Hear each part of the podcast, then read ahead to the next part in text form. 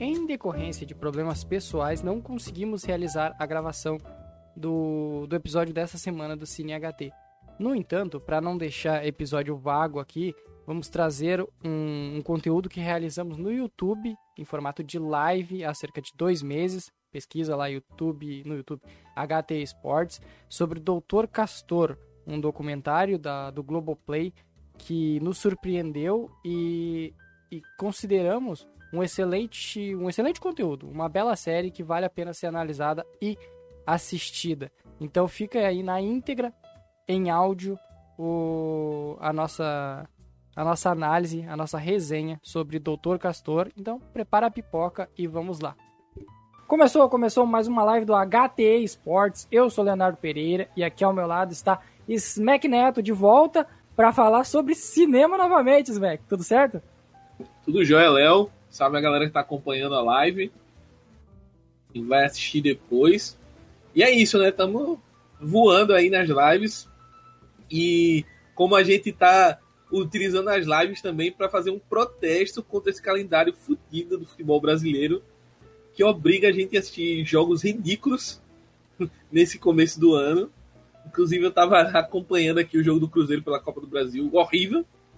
Então, a gente, com, como uma forma de protesto, estamos falando de um documentário espetacular. Semana passada a gente falou do documentário do Pelé e hoje a gente vai falar sobre outro, outra obra-prima aí que nos foi nos entregue recentemente. É isso, é isso. E a gente vai falar sobre Doutor Castor, uma série produzida para o Globoplay, uma série em quatro episódios que conta a história do Castor de Andrade. Mas antes de tudo, lembrar para todo mundo de seguir o HT nas redes sociais, arroba HT underline, underline sports, uh, o perfil dedicado a esportes americanos, que é o arroba HT Clutch, e o site htesports.com.br. Além disso, obviamente, se inscreva aqui no canal, uh, deixe o like no vídeo e comente também para a gente para ver o que, que você achou do documentário do Dr. Castor, caso já tenha assistido.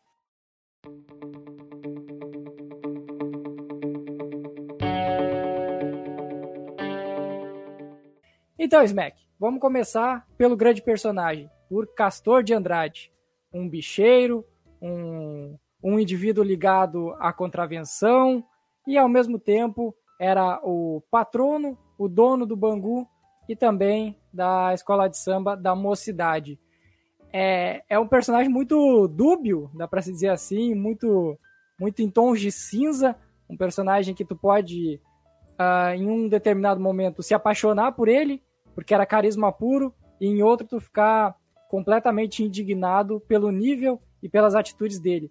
Eu acho que ele, claro, a série é sobre ele, mas é um personagem que merece e, e realmente fez valer. Demonstrou que merecia realmente uma série em quatro episódios, como foi feito. Perfeito, Léo. Acho que o, o, a série até me surpreendeu, tá? Porque assim, eu já havia escutado falar do Castelo de Andrade, é, de toda a questão dele com Bangu, etc. Mas eu não, não conhecia com riqueza de detalhes assim o quão complexo era esse personagem, né? E, e, esse é um grande mérito da série, assim. Um outro grande mérito da série, é, junto com o Castor, é que ao mostrar o personagem Castor, é, a série consegue entregar pra gente muito do que era o ambiente do futebol brasileiro nos anos 80, do Carnaval do Rio nos anos 80 e 90, e até um, um, um ambiente político também, né? Então, assim, a, a, o documentário consegue entregar muita coisa pra gente.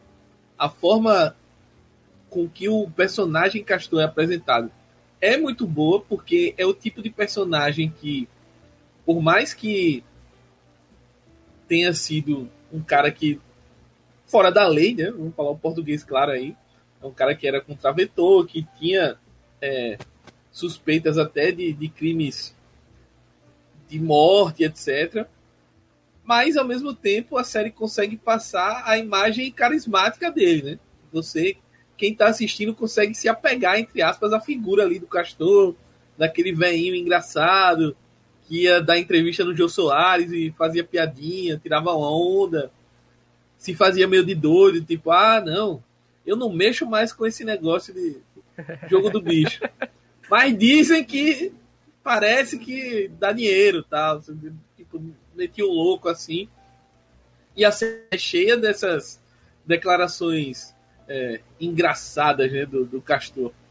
Então, o, a complexidade do personagem que, a, que o documentário consegue entregar, ela é muito rica, é muito rica mesmo. E aí, é, isso preenche demais o, o espectador tá assistindo.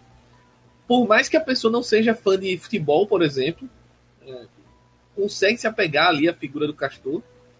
E por mais que alguém não goste de carnaval, não goste do carnaval é, do Rio, digamos assim, é uma, é uma série que pega muito você pela figura do Castor, né? Como ele era uma figura querida, como ele era uma figura que é, é, era cultuada, né? E, e, até hoje é cultuada no, no, em Bangu e na região ali no Rio tal. É um cara que conseguia transitar entre as camadas mais pobres até as camadas mais da elite da elite. Tanto é que tem depoimentos no, no próprio documentário de, de, do Boni, pô, que era o capa da Globo, assim. E era um cara que ele tinha um contato. Então, o Cachorro de Andrade, ele conseguiu uma inserção social gigante, né? E, e lembra muito essas coisas, principalmente para quem gosta de filme de máfia e tal é, lembra muito esse ambiente, né? O cara que consegue ser do povo, mas ao mesmo tempo consegue é, circular nas altas ondas da sociedade com a mesma é, naturalidade, né? Então, a complexidade que é apresentada do personagem Castor é muito interessante. Dá para dizer que o Castor é o mais próximo que a gente teve dos mafiosos de que a gente vê nos filmes aí, dos poderosos chefão da vida. É, eu gostei muito da, da maneira como a produção conseguiu deixar essa, essa dualidade do Castor para o público decidir como que ele quer ver o personagem. Porque em nenhum momento ela tendenciona a gente a, a ler o Castor como um criminoso e também em nenhum momento ela deixa claro, ó, o Castor é, é um carisma, ele, é, ele faz muito bem para a sociedade, e a, os crimes, o jogo do bicho fica de lado ali, é algo que é só de canto. Ela consegue uh, trazer todos os elementos do, do senhor Castor de Andrade e o público que decide. O público que vai, vai pensar, vai imaginar ou vai deduzir o que ele pensa sobre o Castor de Andrade. Uh, o Smack, dá para dizer que o futebol da década de 80, ele, a gente nunca mais vai ver nada parecido com isso e que o jovem, quem está acompanhando o futebol atualmente, não tem como entender o quanto aquilo era comum, o quanto aquilo que a gente vê na série e aparentemente assiste e pensa, não, o Castor era fora da curva, o Bangu era algo que não, não acontecia no resto do país, sendo que na realidade o futebol brasileiro, aquilo ali era só um sinônimo, era só um exemplo, uma representação do que era o futebol brasileiro daquela época. Não, é... E, e assim, isso não é uma crítica ao futebol atual, não, né? Antes que a galera ache que é saudosismo, que ó, ali é que era bom. Não. É só que era um ambiente totalmente diferente do que é hoje, né? O futebol muito mais romantizado, entre aspas. É... E era um futebol muito mais. A galera não tinha tanto apego a essa questão profissional mesmo. Acho que o ponto é esse, assim. O profissionalismo do futebol nos anos 80 é, é um período que a gente meio que está passando por uma transição. Isso por quê? Porque as, sei lá, as transmissões de televisões é, elas não pagavam nem perto do que pagam hoje. É, o, não tinha internet, não tinha a comunicação ainda era bem menor do que é hoje. Então o jogador não tinha esse alcance todo nacional, mundial. E ao mesmo tempo também é, essa questão financeira que eu coloquei no começo fazia com que um Bangu, se tivesse alguém bancando ali e tal, botando uma grana, o Bangu podia competir com o Flamengo, com o Vasco, com o Botafogo, o Fluminense, enfim, aquele, igual para igual. Aquele, aquelas semifinais do campeonato de 85 é um show de, de zebras com o Brasil de Pelotas, Bangu, Coritiba. Exatamente. E assim, por mais que o formato, eles explicam um pouco do formato do Campeonato Brasileiro da época, mas por mais que o formato permitisse isso, ainda houveram confrontos que os times grandes poderiam sobressair e não sobressaíram. Então, assim, é, é uma situação muito peculiar que a, a estrutura, né, a, a, estratificação aqui do, do futebol brasileiro atual não permite. E para além disso, aquele ambiente, né, do cara. É, ah, vamos botar aí o cara que era zagueiro para treinar mesmo, que ele é brother dos caras. Ah, o doutor Castor ia lá no campo, invadia e falava como é que os caras tinham que treinar.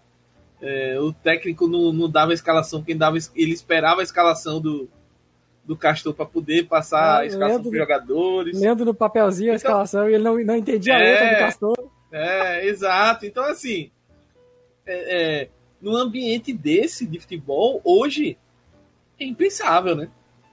E com razão. E com razão. É, é às vezes tem muita gente que fica, ah, futebol raiz, não sei o quê. Mas hoje esse futebol raiz não cabe. Não cabe. Esse é o grande ponto, assim. Não é cabível, não é concebível que exista um cachorro de Andrade é, hoje no clube e que isso dê certo. É bem por aí.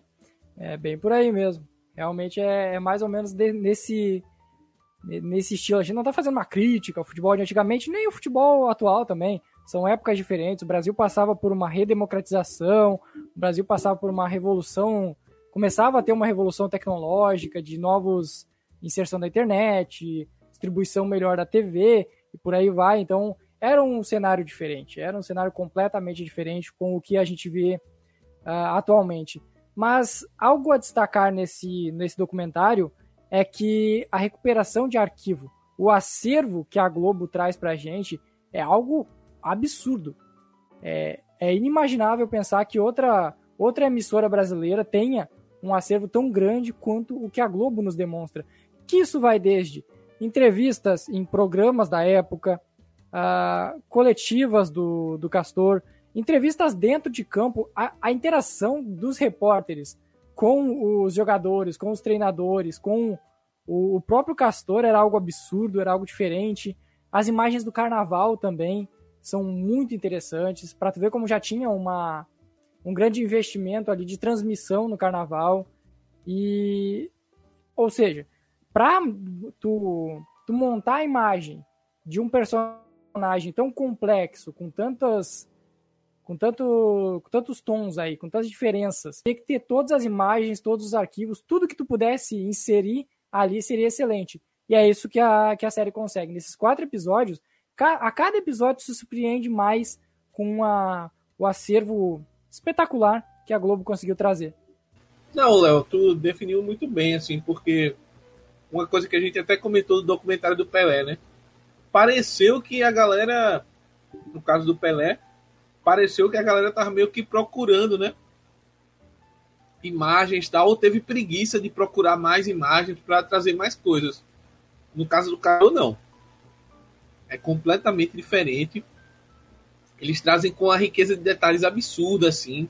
Momentos até que o Castor, não necessariamente na Globo, né? Como é o exemplo do, da entrevista do João no SBT, mas assim, uma riqueza gigantesca de imagens, de, de coisas não só para TV, mas coisas pessoais do, da família ou, ou, de pessoas que conheciam ele. Uh, vão agir vários depoimentos, vários, é muita gente falando no documentário. Gente do futebol, gente do carnaval, gente é, da justiça que estava. Né? Então, assim, é, é um bagulho muito extenso, muito completo. E mandar um abraço aqui pro Nato, que até comentou. Achei a série muito bacana, a cara do Rio. Cara, é a cara do Rio, velho. É muito. Quem já Como foi é no Rio, quem conhece a galera do Rio. O suco de Rio de Janeiro, né? Suco de Rio de Janeiro aqui no pô. Porque é, é, é uma situação onde você consegue enxergar como funciona o Rio de Janeiro. É claro que no, no, no contexto de hoje a gente vai substituir personagens, né? saiu essa força do jogo do bicho e entra é, hoje as milícias tal, até com um tom muito mais pesado do que o jogo do bicho. Mas a verdade é que é, é, o Rio de Janeiro é essa mistura, é tipo, quem tá na alta sociedade convive com os maiores bandidos ali e tal, e a galera meio que sabe, mas passa pano, mas não finge que não sabe, e, e tem a população ali ao redor que idolatra certos personagens. Então, tudo isso até hoje é, é muito claro assim no Rio, né? Então, e, e, ao mesmo tempo traz esse. A série consegue trazer essa nostalgia, né? De tempos, entre aspas, bacanas do Rio, é, coisas legais. O Rio sempre teve muito, muito charme, assim, muito povo com relação principalmente ao futebol, né? Maracanã é um templo que agregava muita gente, gente de todas as classes. E a galera é uma cidade que respira muito futebol, muito futebol, muito mesmo. Então, assim, tudo isso os caras conseguem trazer no documentário, assim, não tem como você não não se apegar àquilo, não, não mexer com você, com seu imaginário, inclusive. Porra, imagina é, passar isso, situações como essa, é, aquela sacanagem ali que, era, que é muito típica do futebol carioca, né? Pô, um vai na televisão, assim, pra minha época era mais dos anos 90 que eu comecei a acompanhar, mas era aquela sacaneada Romário, Edmundo, Túlio, Renato Gaúcho. Os caras iam na TV e davam uma espetada em um, davam uma espetada no outro. E, e assim, e aí, porra, isso era comunzão, assim, no, no, na época. Hoje em dia, se o jogador dá uma declaração como, sei lá, o Renato Gaúcho dava nas antigas, relação de, ah, sou o rei do Rio, sou o melhor, tal. Pô, a, a, a galera, inclusive o meio do futebol, ia não, isso aí é desrespeito, não sei o que, no respeito ao adversário e tal. E aí o cara ganha o jogo do Renato Gaúcho, sei lá, isso é porque ele desrespeitou o nosso time, não respeitou a tradição e tal. E assim, não é, o cara só tava naquele ambiente é, de descontração mesmo, que isso é muito a cara do Rio, assim. Quem, quem já foi no Rio e quem, quem conhece gente do Rio, quem já passou algum tempo no Rio, sabe que é muito disso de brincar, de zoar, de estar tá se descontraindo. E a série consegue, por incrível que pareça, trazer essa leveza. Por mais que ela trate muito bem, principalmente no, no último episódio, é, as questões é, jurídicas do Castor. É, ainda assim, nesse último episódio, ainda tem uma idolatria sobre o Castor na hora do, do velório dele, na hora do enterro dele, tem uma tem algo diferente. Tu percebia o quanto aquele personagem era idolatrado apesar dos, dos erros dele, apesar de tudo que tinha uh, por trás desse castor mais uh, paz e amor, esse castor mais do, do Bangu e da mocidade. Uh, tu citou que os jogadores, que era outro clima, que era diferente.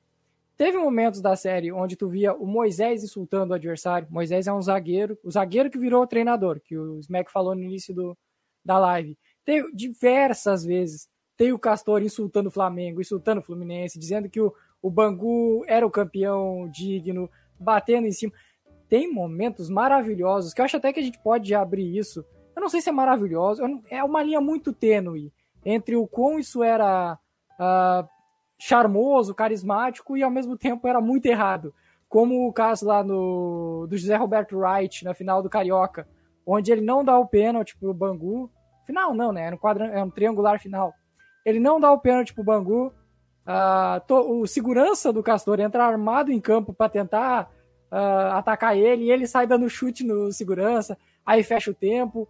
E dias depois ele vai dar uma entrevista e fala que era torcedor do Fluminense. Tipo, é algo inimaginável na realidade atual. Primeiro, um árbitro dando entrevista. Segundo, ele dizendo o time que ele torce, que foi um time que teoricamente ele ajudou a ganhar o campeonato. São coisas que eu, eu não consigo ver na realidade atual que dá um dá um afresco, não tem como, dá uma, uma sensação diferente, algo prazeroso de acompanhar. Não, isso que tu falou, Léo, me, me remete a outra coisa também, né? Para quem ainda não viu e vai acompanhar a série, eu acho que é importante ter em mente o seguinte: você vai mergulhar nos anos 80 na realidade do Rio de Janeiro. Então, assim, tenta não se descolar um pouco da nossa realidade atual. Tenta relevar e pensar como a cultura dos anos 80, principalmente no Rio, entender aquilo. Ou se você não entende, mas pelo menos esteja aberto para entender.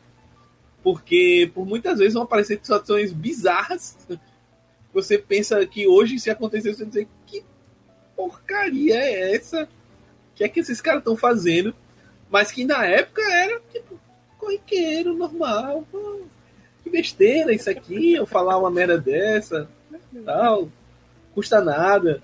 Só que, tipo, pra galera era super comum e super tranquilo agir daquela forma e pensar daquela forma e falar. E, e assim, já puxando o debate para outro rumo aqui, eu acho que é muito legal. A gente falou um pouquinho do, do Castor, mas é muito bom também, né, Léo, a gente destacar os personagens secundários que aparecem na série, né? Os, os, vários depoimentos que, que são colhidos, depoimentos atuais ou depoimentos da época. E assim, é uma é uma riqueza absurda que o, que o documentário consegue, né? Eu, eu já, antes de passar para você, é, eu já destaco o depoimento do Wright. Ele idoso. É e ele, na época, depois do jogo lá contra o Bangu, é sensacional. Cara. A cara de pau do Wright é uma coisa impressionante. Assim. É coisa de cinema. Cara, ele tá. O Wright tá velho, bem velho, bem idoso, já com suas dificuldades até para falar. Ele teve que ser legendado na série. E é impressionante como o espírito carioca ainda não sai do Wright. Ele, na época, ele disse que não foi pênalti e que ele terminou o jogo quando a bola estava no ar. Ele terminou a partida quando a bola estava viajando antes de acontecer o pênalti. Vocês imaginam isso acontecendo de verdade? E aí, na época, ele defendeu que foi isso e tal. E ele me vem na entrevista atual, eu não lembro se foi na atual ou na, na da época. Ele vem e diz: uh, o que, que teria garantido? E se eu desse o pênalti? O que, que ia garantir que o jogador do Bangu ia acertar? Eles já pipocaram um monte de vezes, eles já erraram em diversos momentos, eles chegam na decisão e falham. O que, que me garante que ele acertaria o pênalti? Esse é o nível dos debates, o nível dos, das entrevistas, o nível dos arquivos que a, que a Globo nos traz nesse, nessa série documental. E aí, tem vários momentos onde onde tu pode citar outros personagens. Tem o De Aranha, como a gente vai citar agora, tem o Arthurzinho, tem o Marinho, que é um bom personagem, tem o próprio Moisés. Eu, eu senti um pouco de falta de, de um embasamento maior na parte da mocidade, na questão do carnaval, talvez tenha faltado isso. Mas de resto, tem muito, muita entrevista, muita coisa aprofundada ali, muito personagem que dá para tu desenvolver, inclusive, inclusive a juíza que foi a que prendeu o Castor, ela dá uma declaração bem interessante. Não, é só nessa linha do que você estava falando, Léo. É, eu acho que o caso da mocidade ele se explica um pouco pelo desdobramento atual da guerra gerada pela morte do Castor, né? Porque o, o ainda hoje. Ah, é verdade, é verdade, é verdade, é verdade. Tem, a presidência tem ligações, né?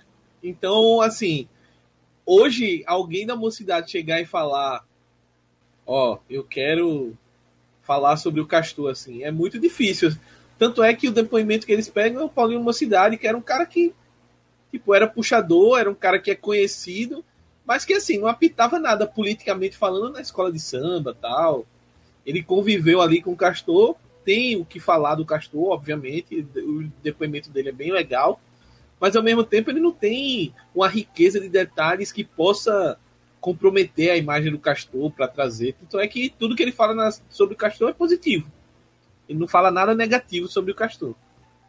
E eu acho que a, a série também não, não conseguiu né, essa, essa, esses depoimentos, né, falar um pouquinho sobre a parte política dele na mocidade, porque não, não tinha como, assim. E, e se a gente pegar é, até a parte do Bangu, é, a gente não tem muito a profundidade do dirigente de, das coisas. A gente pega muito que os jogadores lidavam com ele, né? E aí as histórias de que os caras tinham que, sei lá, quando ele estava preso, os caras de ir pro jogo passavam na Polinda para falar com ele na, na prisão, tomava um café com ele e tal. É, mas nada assim de, de como ele operava, né? De como Sim, ele operava no Bangu, né? Eu acho ele só o... chegava lá com o dinheiro e pronto. É, exatamente. A questão do, do bicho, né, em si, que os jogadores ganhavam, acho que é o mais é o mais perto que a gente tem de entender como era a organização.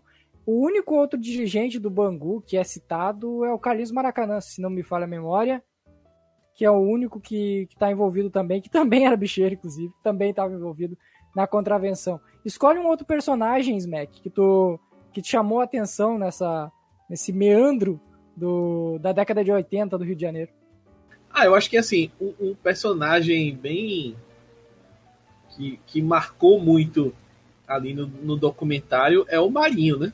Eu acho que o Marinho é o, o, o cara que chegou à seleção brasileira jogando pelo Bangu. Então, só isso já daria um, uma história de cinema, né? É um cara que era craque, mas que o documentário também explica um pouco da derrocada dele, né? E, e, fala muito sobre o que, eu, o que eu tinha falado um pouco antes, sobre como o futebol é, ainda não era totalmente profissional, né? Porque o cara meio que se perdeu uh, por causa de álcool e vícios e, e também é, problemas familiares tal.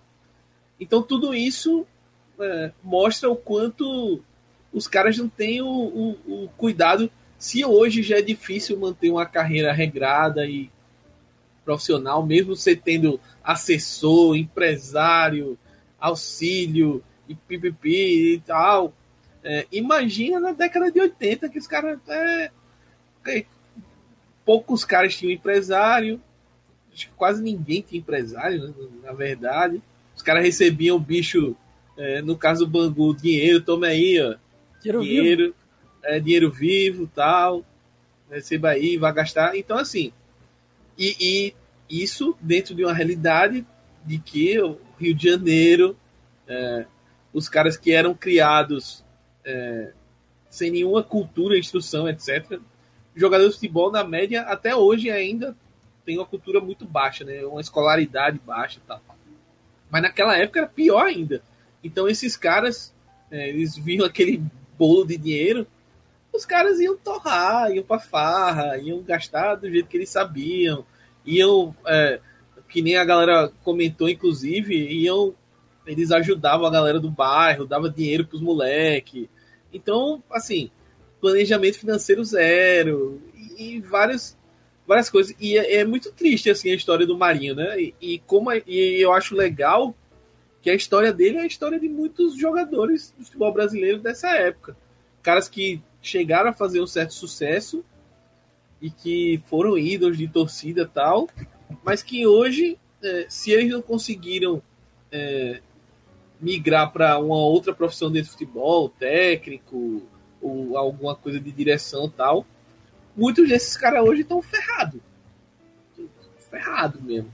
Então, é algo que é mais comum do que a gente pensa, mesmo para um cara que chegou a jogar na seleção brasileira. Então, bizarro isso, pensar isso, né? O cara quase jogou uma Copa do Mundo 86. Ele foi convocado para o grupo, o pré-grupo ali, foi cortado, né? No último corte.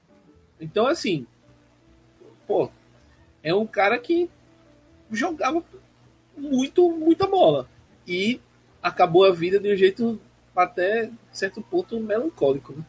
É ele que faz o gol que classifica o Bangu para a final do, do Campeonato Brasileiro de 85. Ele tinha uma comemoração muito icônica, que era aquela sambadinha, que é muito mostrada durante todo o documentário, mas eu gostei de alguns outros personagens por, porque eles puderam comentar agora, como é o caso do Dé Aranha. Porque a cada vez que o, que o Dé falava de malandro, malandragem, malandro. Cara, tá, é impressionante. É, é, é outro é... cara que é suco de Rio de Janeiro, assim, né? É absurdo. Não, é perfeito. Ele resume bem. Porque ele talvez seja o, o que mais defende o, o, o, o Castor em todas as declarações atuais, mas ao mesmo tempo ele fala: Não, eu sabia que o Castor era, era bicheiro, eu sabia que o Castor era envolvido em tal coisa, eu sabia que o Castor matou tal pessoa. E é tipo, falou normal, como se tudo tivesse dentro da normalidade. Então é, é, um dos melhores relatos atuais, tem vários também que são, que são interessantes. Como a gente disse, é um, é um acervo e uma dedicação para fazer o para trazer o melhor conteúdo que, que é espetacular. Uh, ah, para encerrar, Smack, para já ir levando pro, pro final da, da live, antes disso dar um abraço pro Parp aqui, que ele ainda vai aparecer numa live aqui do HT, tem que voltar pro HT, saudades. Uh, e para encerrar, escolhe um momento que tu achou marcante, que tu achou muito diferente, que mais te impressionou da, da série, e também já uh, sugestiona, dá uma ideia do porquê todo mundo que gosta de futebol, de carnaval, e que quer conhecer mais sobre a década de 80 no Rio de Janeiro, precisa assistir a série do Dr. Castor. É difícil citar só um momento, né? É, para mim, pegaram dois momentos assim. Eu vou, vou, citar esses dois, vou tirar essa licença poética. Um momento não envolve o Castor diretamente, né? É, é um momento em que. É, acho que é no primeiro no segundo episódio, que é o depoimento do, do, dos caras que perderam a final de 85 do Campeonato Brasileiro. Ah, e do... o cara que perdeu o pênalti, eu não lembro o nome do nome agora. Só que o depoimento dele é extremamente emocionante, assim, e é, é triste. É triste, porque, tipo, claramente ele é um cara que vai morrer com essa culpa. Tá ligado? E às vezes a gente esquece o quanto o futebol pode ser cruel com alguém. E nesse caso foi cruel com ele, né? Ele foi o cara que, inclusive, salvo engano, fez, fez gol no, no, na final. Aí depois o Curitiba empatou, foi para os pênaltis e ele perdeu o pênalti. Sim, tava 5 então, a 5 nas penalidades, ele era é, então, assim, o Ado, só para informar, o Ado era um lateral. Então, pô, para esse cara era a vida dele assim, ganhar aquele título brasileiro e o cara falhou. E ele com certeza ele deve levar isso para o resto da vida dele. E ele transparece isso no documento. Então achei uma cena bem forte assim. E outra cena que eu achei muito forte, muito pesada mesmo. É, é aquela cena do Castor quando ele já tá. É, antes dele ir para prisão domiciliar, né? Que ele vai para audiência e ele já tá frágil assim. Que é que demonstra um pouco do. Tipo, meu castelo ruiu, assim. A, a fisionomia, a expressão. E já é um cara que parecia que tava meio cansado de lutar contra, contra o sistema, né? No caso. Então são, são dois pontos do documentário assim bem que me pegam muito.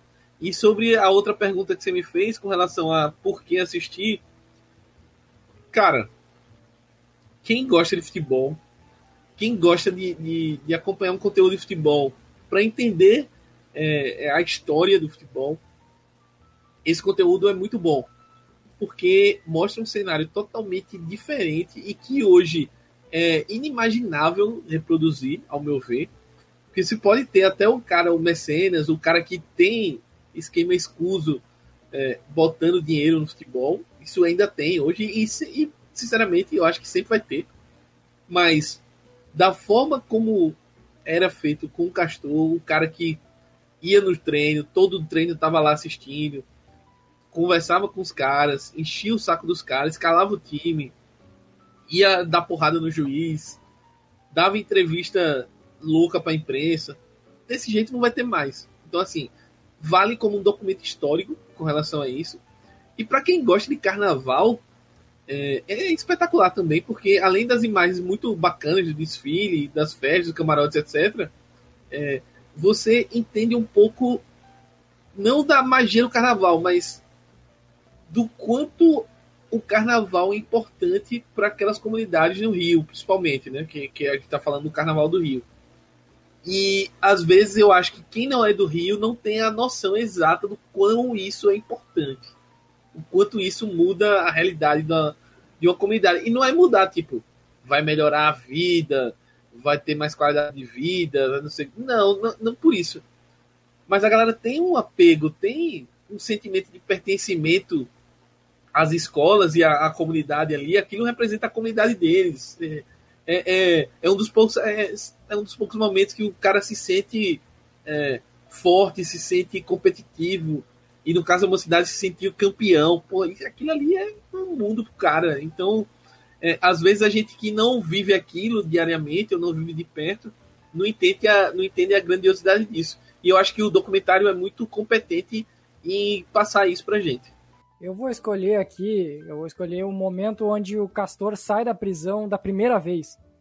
Porque aquilo ali demonstra o que era Castor de Andrade. Ele sai da prisão com a escola de samba esperando ele e com festa na em Bangu. Vai, vai chegar a festa na, na cidade. É algo que comprova o tamanho do Castor para a comunidade, o quanto ele era querido e o quanto era diferente, o quanto essa relação era, era diferenciada. Bom, Smack, uh, vamos encerrando aqui, 34, quase 35 minutos de live. Faz as tuas considerações finais e eu agradeço novamente por ter feito dupla aqui comigo na live. É isso, eu que agradeço. Agradeço demais aí a parceria com o Léo. Mas é, reforçar o convite para quem não assistiu ainda, ou para quem viu e rever o Dr. Castor, tá, é muito bom. É isso, galera. Até a próxima live. Grande abraço.